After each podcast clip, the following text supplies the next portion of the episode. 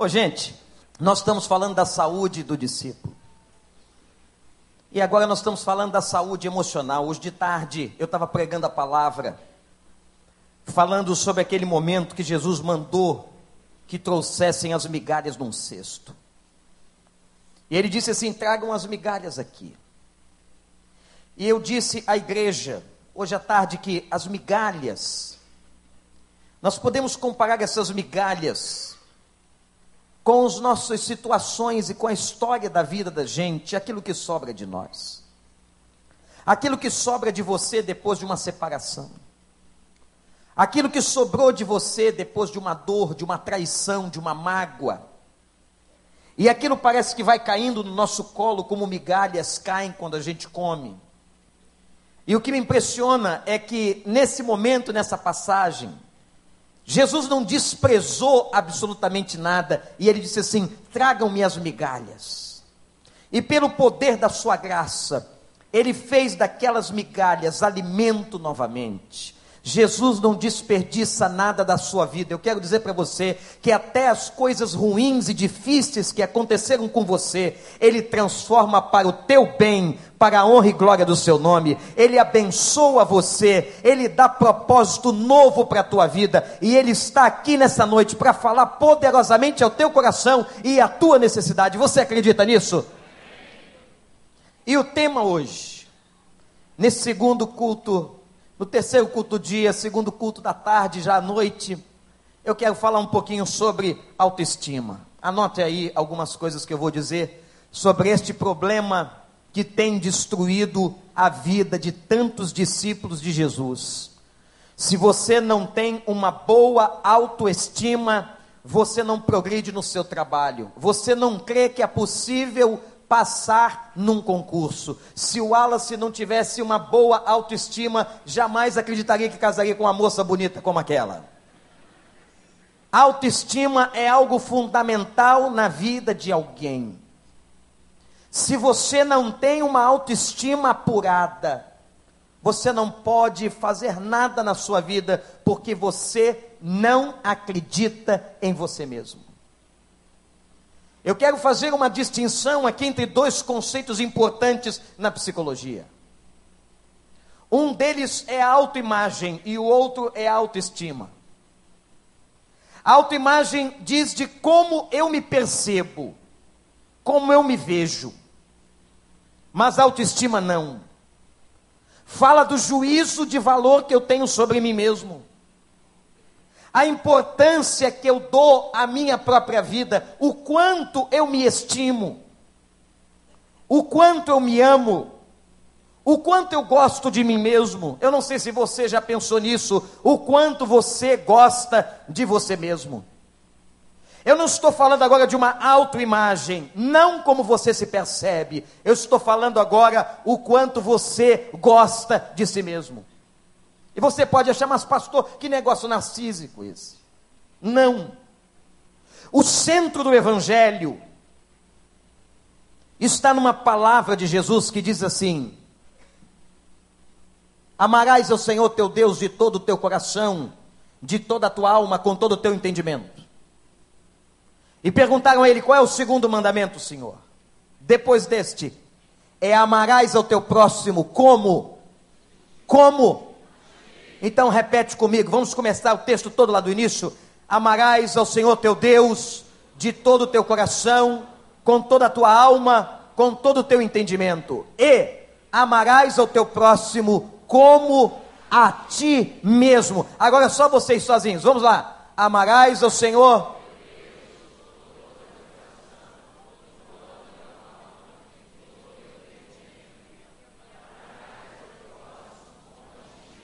Olha, o texto é tão importante, ficou tão ruim, gente, que vocês devem estar com uma estima muito maltratada.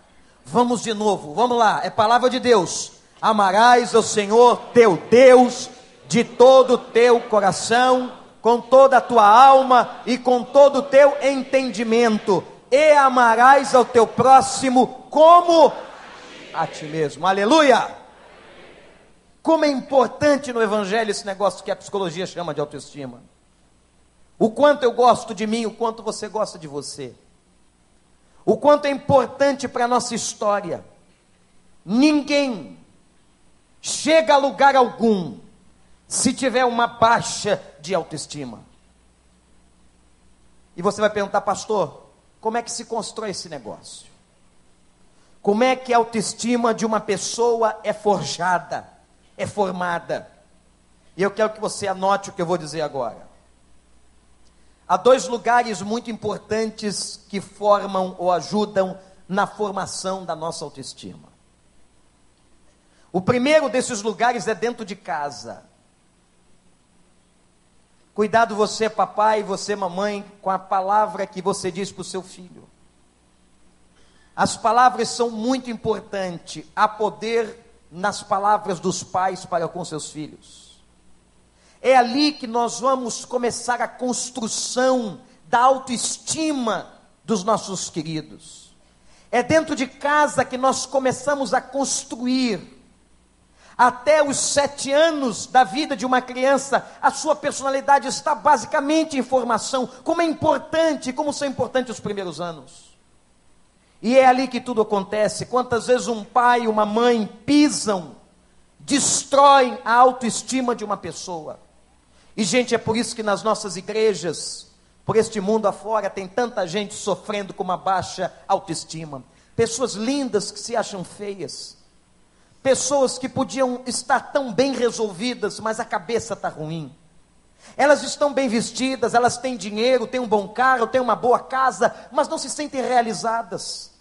Não conseguem se enxergar adequadamente, não conseguem se ver da maneira correta uma formação da autoestima precária e terrível que pode destruir a vida e o futuro de uma pessoa. Tudo começa em casa, tudo começa do lado do nosso irmão, do lado da nossa mãe, do nosso pai. É ali o primeiro núcleo da formação da nossa autoestima. Muito que você traz hoje, do que você tem, foi forjado na sua casa. Vamos aqui, já que estamos num consultório público mais particular, ninguém está nos ouvindo, só o mundo pela internet mas nós vamos falar algumas coisas aqui. Eu vou contar algo, algo muito particular e muito é, meu. E eu pedi a você, quero pedir a você que não conte isso para ninguém. Eu, quando era pequenino, o mais novo, como queira, o meu problema é, eu não era pequeno. Porque quando eu tinha 13 anos, eu tinha esse tamanho. Então o pessoal cria, certamente vai ser um gigante, vai ser grande. Mas eu tomei uma decisão, diz, eu não quero mais crescer. Parei de crescer. O meu problema não era o tamanho, o meu problema é que eu era, gente, gordinho. Não parece, não é um cara esbelto desse, atlético, mas eu era gordinho. E eu vou contar o meu apelido para você. Já tem gente ávido para saber. Mamãe me chamava de bolão. Como é que o cara vai ser feliz com o apelido de bolão? Como é que o cara vai namorar e todo mundo na rua sabe que o cara é bolão? Hein? Tá rindo de mim, não é? Qual era o seu apelido?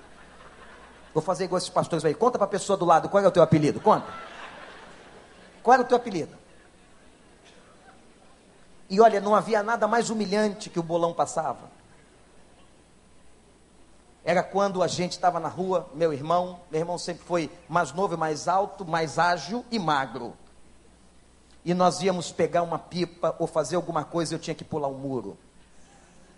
Ele rapidamente tomava distância, corria e se lançava com seus braços compridos no muro e magros e subia. E eu ficava do lado de cá. Ele me humilhava toda a prova, irmãos. Você não vem, não, bolão? E sabe qual era o, o núcleo profundo da minha humilhação? Vejam, esse momento terapêutico está sendo muito importante para mim. Ele descia e me dava cadeirinha. Vocês sabem o que era uma cadeirinha? Quem aqui já recebeu uma cadeirinha? Levanta. Meu, que isso? Todo mundo? A cadeirinha, pastor Kleber, é quando alguém junta as duas mãos, de uma maneira bem orgulhosa, bem pomposa, e diz: sobe que eu vou te ajudar a subir. E era assim que eu conseguia subir no muro e na árvore, com a cadeirinha do meu irmão. Um dia eu não aguentei, doutora Darília, incestei ele de bolacha. Eu sou mais velho que você, você me respeita. Qual era o teu apelido? Não parece, mas é lá dentro de casa que a coisa começa. Segundo núcleo da formação da nossa autoestima é o meio social que a gente vive.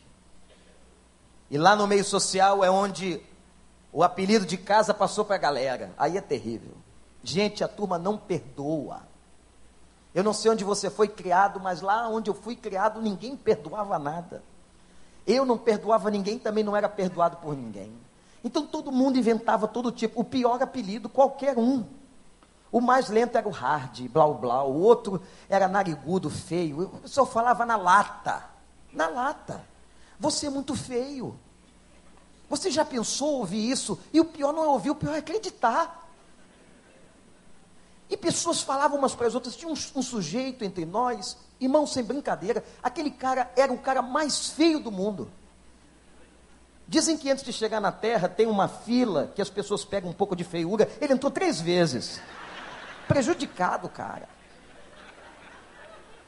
Mas a mãe dele era tão boa.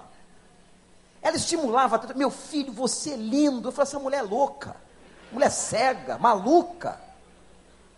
Eu nunca vi uma mãe acreditar tanto numa coisa que o filho não era. Porque você tem duas, dois caminhos, aliás, três caminhos para você trabalhar a sua estima.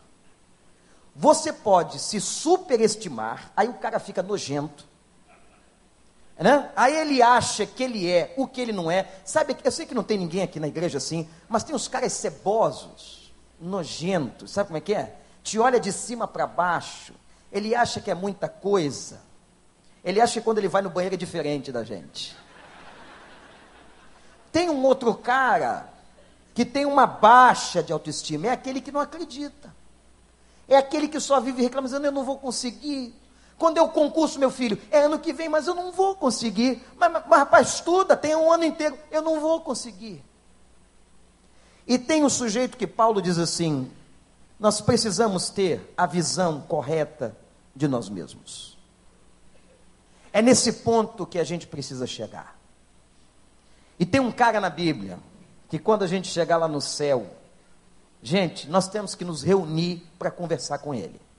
Esse cara era simplesmente sensacional. Esse cara passou por uma mudança na vida dele tão grande. Deus abençoou tanto esse cara. E vejam o que ele dizia sobre ele mesmo. Não há palavra mais linda do que essa palavra que está na primeira carta aos Coríntios, capítulo 15, versículo de número 10, eu estou falando do apóstolo Paulo, do Paulão. Gente, 1 Coríntios 15, versículo 10. Onde o apóstolo Paulo está falando sobre a ressurreição de Jesus. Ele está expondo, aliás, o capítulo 15 é o capítulo mais profundo na teologia do Novo Testamento sobre a ressurreição. Se você quer saber sobre a crença na ressurreição, leia o capítulo 15 de 1 Coríntios. E lá no meio desse capítulo, no coração, versículo 10, ele diz assim: Mas pela graça de Deus, eu sou o que sou. E a sua graça para comigo não foi inútil mas antes trabalhei mais do que todos eles. Contudo, não eu, mas a graça de Deus comigo, louvado seja o nome do Senhor. Que você possa grifar essa frase, nunca mais esquecer dela. Quando Paulo dá graças a Deus, diz assim: pela graça de Deus sou o que sou. Você pode repetir isso comigo agora? Pela graça de Deus sou o que sou. De novo, igreja, pela graça de Deus, sou o que sou. Paulo está falando dele. E de uma maneira, irmãos, extremamente equilibrada. Paulo sabia quem ele era. Mas quem era Paulo? Quem era Paulo para ele mesmo? Quem é você para você? Uma das grandes frustrações na vida de uma pessoa é quando nós queremos ser o que os nossos pais sonharam para nós. Você passa a vida inteira querendo satisfazer os desejos e os anseios dos teus pais. Você quer fazer e quer viver o que os amigos esperam de você. Ah, gente, como tem pessoa que supervaloriza o que o outro diz e pensa sobre você. Não faz isso não. A opinião das pessoas é importante até um ponto. Mas não deixa que isso vire ou se torne uma obsessão na sua vida. Quantas pessoas que querem ser o que a igreja espera que ele seja, o que a igreja determina, aquele que a sociedade quer. O que me impressiona nesse texto é que Paulo diz assim: pela graça de Deus, eu sou quem eu sou. Vocês sabem quem é Paulo? Quem foi Paulo? Paulo foi um dos homens mais significativos e relevantes do seu tempo. A Bíblia fala de Paulo como um homem que era cidadão de Roma. Um judeu que tinha o título de cidadão romano. Membro do Sinédrio. O Sinédrio era o grande conselho da cidade, e se Paulo fazia parte do Sinédrio, provavelmente fora casado um dia. Paulo foi um homem importante, respeitado pelas autoridades. Se tinha um vício, era leitura. Me impressiona quando ele escreveu sua carta a Timóteo, que ele está mandando um recado a Timóteo para que diga aos seus companheiros que mandassem os seus livros. Tragam os meus livros. E ele já estava dizendo a Timóteo que estava no final da vida. O que é que uma pessoa no final da vida quer ler? Ou para que ler? Mas Paulo amava os livros, amava as letras, era um homem sábio e cheio de conhecimento. Paulo tinha tanta autoridade na sua vida, que ele era capaz de perseguir aqueles que se levantavam contra o judaísmo. E houve um grupo um grupo chamado daqueles que eram do caminho. Esse grupo chamado discípulos do caminho eram discípulos de Jesus. Estavam alvoraçando o mundo, estavam levando centenas de pessoas ao Evangelho. E Paulo, naquela época, não se chamava Paulo, mas era Saulo, que nascera em Tarso, conhecido como Saulo de Tarso. E meus irmãos, Saulo se levanta e começa a perseguir os crentes e perseguir aqueles do caminho, perseguir aqueles que proclamavam o nome de Jesus, e ele perseguia, e ele esteve presente num dos dias mais tristes da história da igreja primitiva.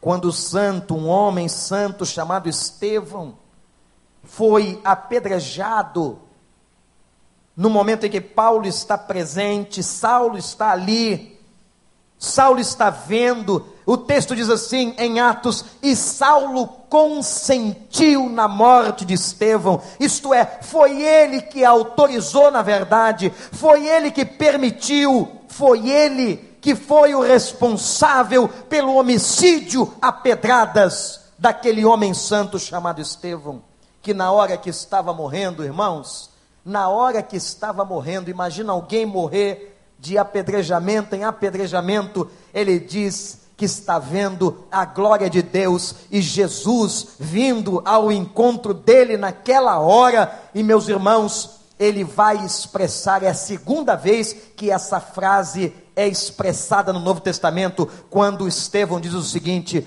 Pai, perdoa-lhes porque eles não sabem o que fazem. Assim como Jesus bradou na cruz, Estevão, o santo, fez a mesma coisa. Saulo matava essa gente. Saulo matava. Esse cara se tornou um assassino. Esse cara era terrível.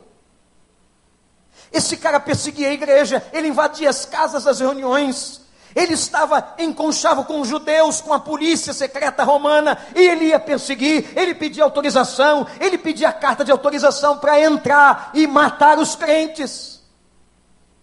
Mas houve um dia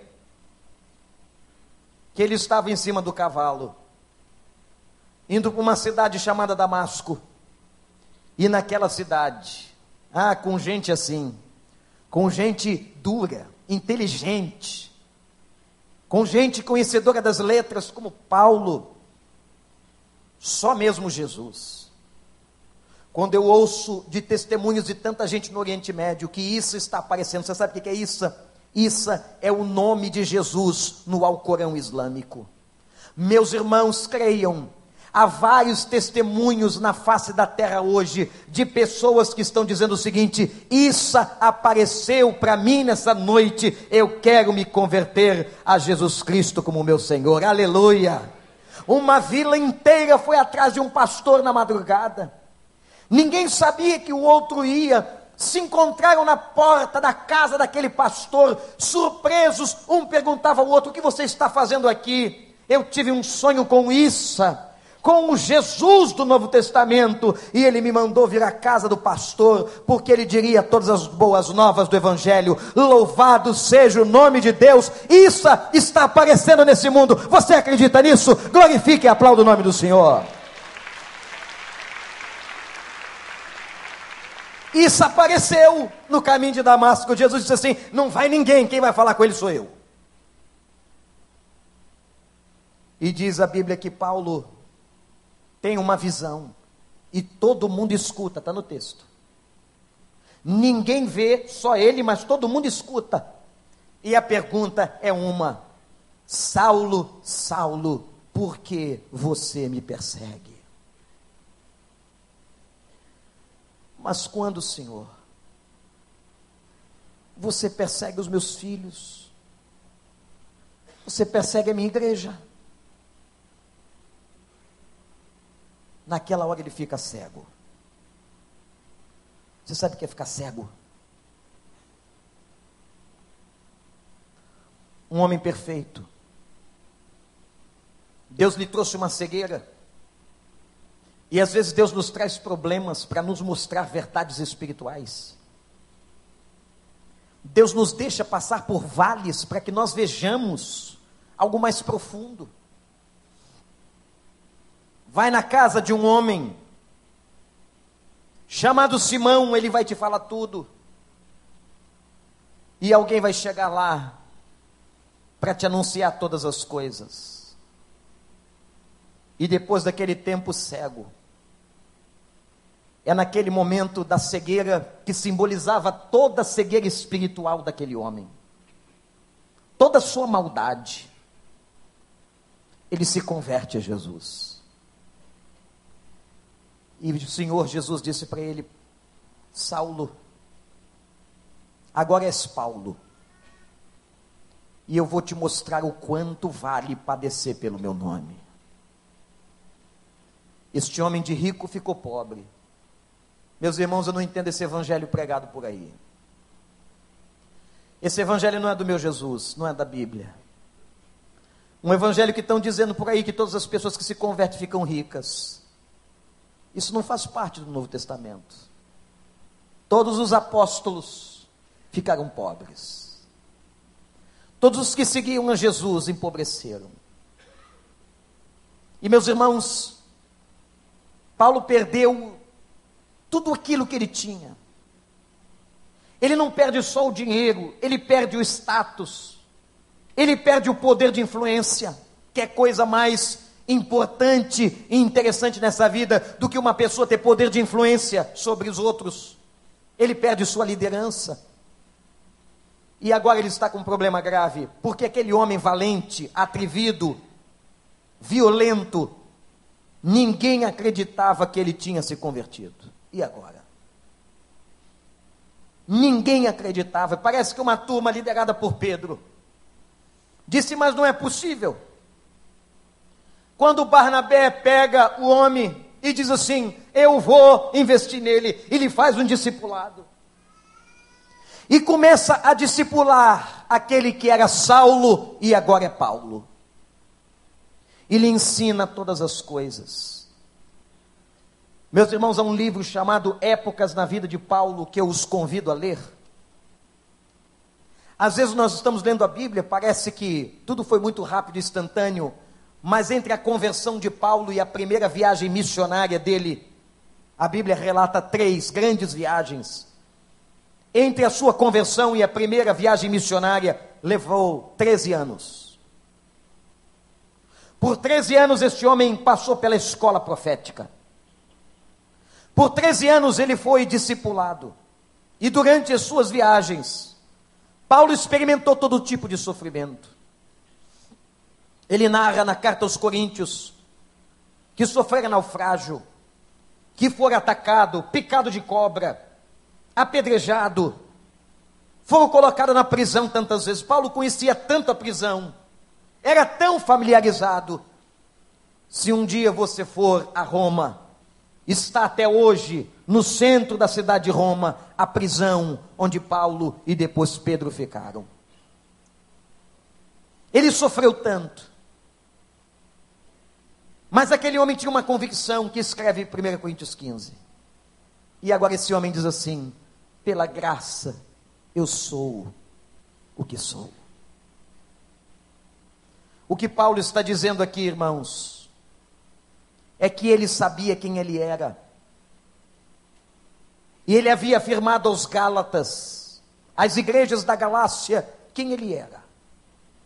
Impressionante. E disse assim: Não sou eu quem vive, mas é Cristo que vive em mim. E a vida que agora vivo na carne, vivo-a pela fé no Filho de Deus. Louvado seja o nome do Senhor. Não sou eu quem vive. Agora é Cristo que está na minha vida. Ele começa a ter uma outra visão sobre ele. Não há mais aquele Paulo arrogante, mau, duro. Deus lhe fez descer do cavalo. Quanta gente precisa descer do cavalo? Quanta gente, irmãos, tão orgulhosa, tão cheia de si mesma, que diz: tudo isso fui eu que construí, e tudo fui eu que conquistei. Me faz lembrar daquela historinha muito simples quando um grande elefante, muito grande, imagina um elefante, vai atravessar a ponte. E de repente uma pequena formiga que queria fazer a mesma coisa pede carona. O senhor poderia, seu elefante, me dar uma carona nas suas costas, para que nós chegássemos do outro lado? O elefante sobe aí. Ela subiu. Ele vai passar na ponte com aquelas patas você já teve perto de um elefante? Eu já sentei em cima de um. Gente, que bicho. Foi lá na Tailândia. O passeio mais interessante deles é andar em cima do elefante. Mas é um bicho monstruoso, pesado. Agora imagina o elefante com as suas quatro patas na ponte. Tum, tum, tum, E aquilo balançava, balançava. Quando chegaram do lado de lá, a formiguinha desceu, olhou para o elefante e disse: Ufa, quase derrubamos a ponte. Tem gente que é assim. Tem gente que não é nada e pensa que é muito. Rapaz, você não derruba ponte nenhuma. Você só tem o que tem pela graça de Deus. Você só chegou onde chegou pela graça de Deus. Você só estudou pela graça de Deus. Quem abriu a porta do teu emprego foi o Senhor. Quem te deu o talento foi o Senhor. Quem abençoa a tua vida é o Senhor. É Jesus de Nazaré. É o Senhor. Pela graça de Deus você é quem você é. Aleluia. Quem somos nós? E tanta gente, nariz empinado, desprezando os outros não fala com as pessoas, passa, finge que não vê. Eu sei que você não faz isso, mas já fizeram com você, não é? Paulo diz assim: pela graça sou o que sou. Eu sou servo do Deus Altíssimo. A consciência de quem ele era era uma consciência altamente equilibrada. Quando nós sabemos quem nós somos, nós podemos sonhar adequadamente. Quando nós sabemos quem nós somos, nós abençoamos os outros. Mas quando, meus irmãos, temos um coração cheio de arrogância, a nossa arrogância não faz qualquer diferença na vida de ninguém. É pela graça que você é quem você é. Eu não sei se você já disse a você, o quanto você gosta de você. Mas na medida certa. Porque olha para mim, irmão, minha irmã, você só consegue amar o outro se você amar você mesmo. Vocês vão amar os outros à medida que amem a si mesmos.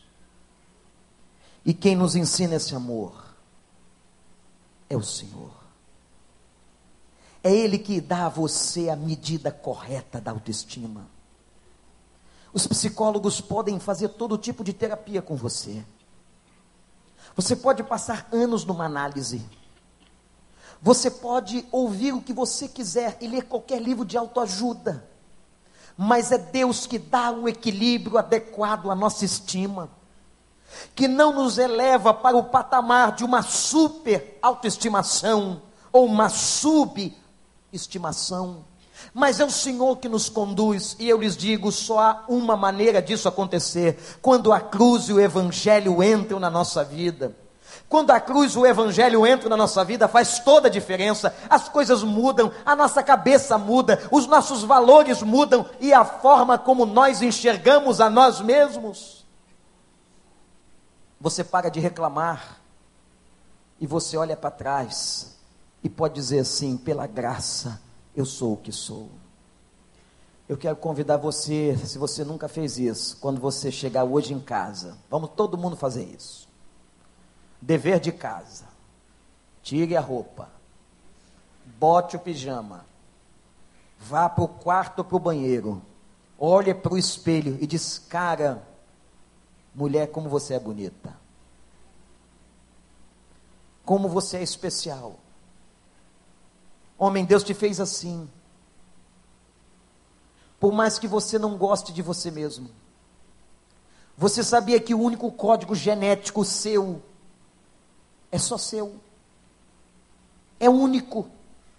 Singular, não há qualquer pessoa que seja semelhante. A engenharia genética é algo fantástico hoje tentando estudar a clonagem das pessoas, dos órgãos humanos.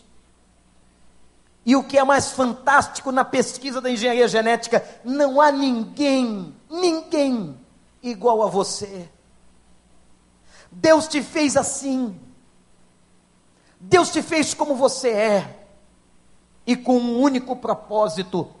Porque todos nós somos criados com um único propósito.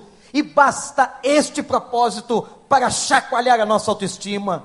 O propósito de Deus para nós é que nós manifestemos a sua glória.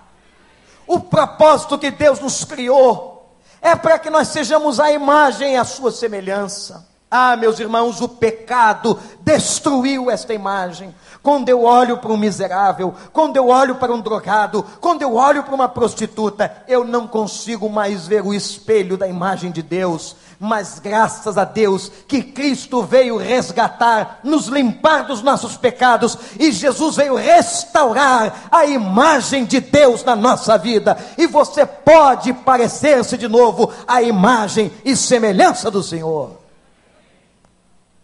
Quanta gente machucada, com a estima lá embaixo, pisado pela vida, humilhado às vezes por um pai, por uma mãe, por um irmão mas eu quero dizer a você que você tem tanto valor para Deus. Leva isso para tua casa. Se você veio aqui adorar e levar uma palavra de Deus, leve esta palavra e diga: pela graça eu sou o que sou. É a graça de Deus que nos transforma. Foi aquele encontro bendito no caminho de Damasco que mudou a vida de Saulo. E ele agora pode dizer isso. Efésios, quando ele escreve a carta da prisão, ele diz: Eu existo apenas para o louvor e glória do nosso Deus. Você existe para isso. E um dia você vai deixar, como ele diz aqui em Coríntios 15, esse corpo mortal, essa gordurinha que você não gosta vai ficar não precisa mais de botox, não precisa mais de plástica, você vai deixar tudo, as minhoquinhas vão comer, minhoquinhas famintas, malucas, e a Bíblia diz que você vai receber um corpo glorificado. Louvado seja o nome do Senhor. Não adianta ficar puxando para lá para cá, não. Esse aqui, essa carcaça, vai envelhecer. Tem gente que puxa tanto que parece que ri o dia inteiro, gente. Um dia encontrei uma irmã, falei, irmã, tá rindo de quê? Não tô não, pai. É impressão, senhor. É impressão minha. Não adianta puxar nada. E a turma do plástico, que bota plástico, quando abrir tua sepultura, só vai ficar o plástico. Tua carninha toda comida vai ficar aquele bolinho de plástico. Aí os arqueólogos vão dizer assim: ih, botou silicone. Vocês estão rindo de vocês mesmos. Nós estamos rindo da gente. Vai tudo pro buraco, gente.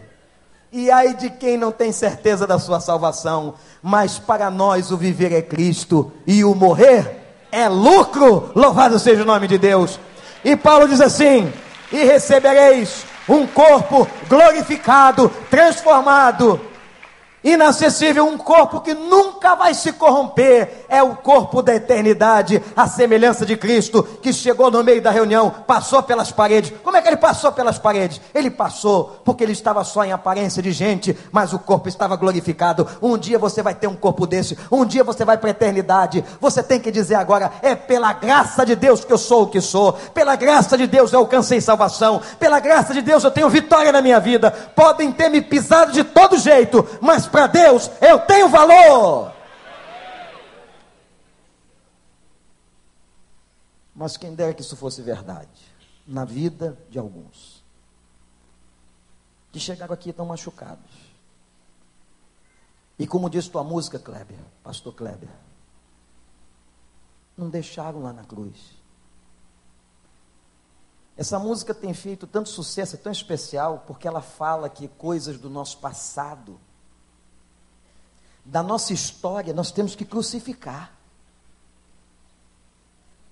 Quando Paulo disse assim: Eu estou crucificado com Cristo. Eu não vivo mais, mas é Cristo que vive em mim. E a vida que eu tenho agora é pela fé. Quanta gente preocupada com o amanhã, com o futuro, com o emprego, com o patrão. Eu quero dizer para você: quem sustenta a tua vida não é o teu patrão, mas é o Senhor. Quem dá a tua saúde não é um médico. Quem diz o quanto tempo você vai viver, é o Senhor dos Exércitos. A tua vitória vem de cima. E por isso Paulo disse: é pela graça que eu sou o que sou. Mas eu sei que nessa noite aqui tem gente tão machucada, tão afetada na sua estima que acredita mesmo no que dizem dela.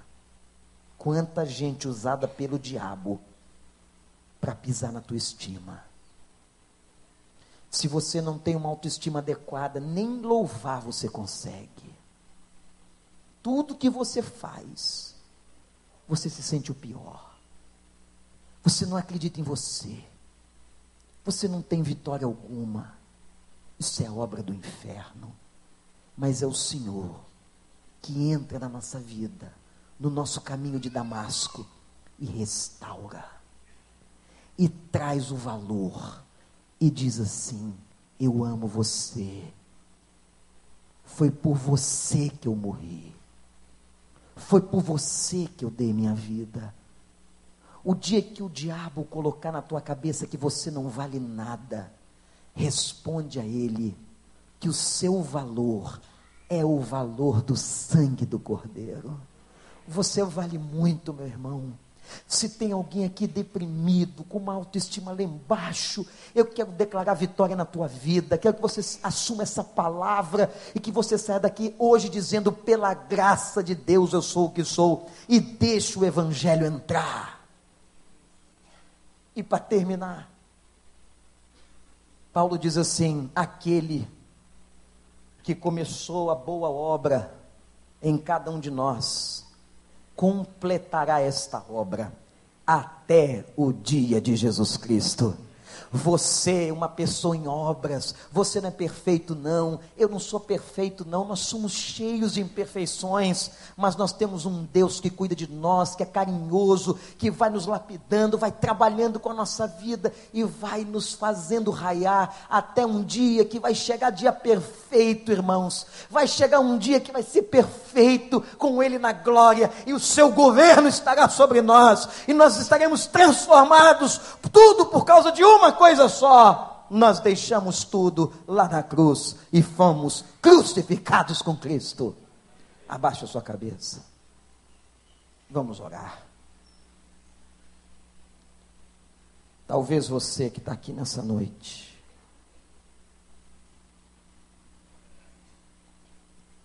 com autoestima tão destruída, eu quero convidar você a deixar na cruz. Daqui a pouco o Kleber vai cantar essa canção de novo. Mas agora, gente, essa hora é muito séria. Muito séria. Porque neste momento,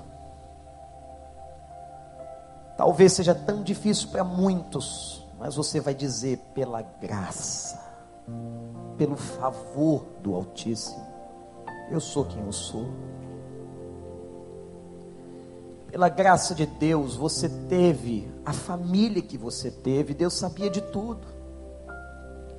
Você não escolheu a família, a casa onde você ia nascer. Glorifique, diga, Pai, apesar de eu não ter entendido muitas coisas que sofri dentro da minha casa, eu quero te agradecer pela minha casa. Você nasceu nesse país, não nasceu em outro. Você nasceu com este corpo, a Bíblia diz que já no ventre das nossas mães, as mãos do Senhor teciam a gente. Diga a Ele, Pai, eu te glorifico pelo corpo que o Senhor me deu. Foi esse corpo que o Senhor torneou para mim, Senhor. Foi essa altura, esse peso. Senhor, me ajuda a melhorar. Naquilo que eu posso melhorar. Diga a Ele, Pai, pela graça e só na graça eu conheci este Evangelho, Senhor, que me dá consciência de valor. E eu quero te agradecer que eu sou tão importante para o Senhor. Ah, meu prezado amigo visitante que está aqui hoje, Deus ama você. Você que está na internet, em qualquer lugar desse mundo, Deus ama você. Se você hoje tem tanta coisa, tanto peso do passado, tantas coisas que machucaram você, e fazem ainda teu coração sangrar, deixa na cruz. Deixa na cruz. Eu quero convidar toda a igreja que fique de pé. Ninguém se movimente, apenas ore.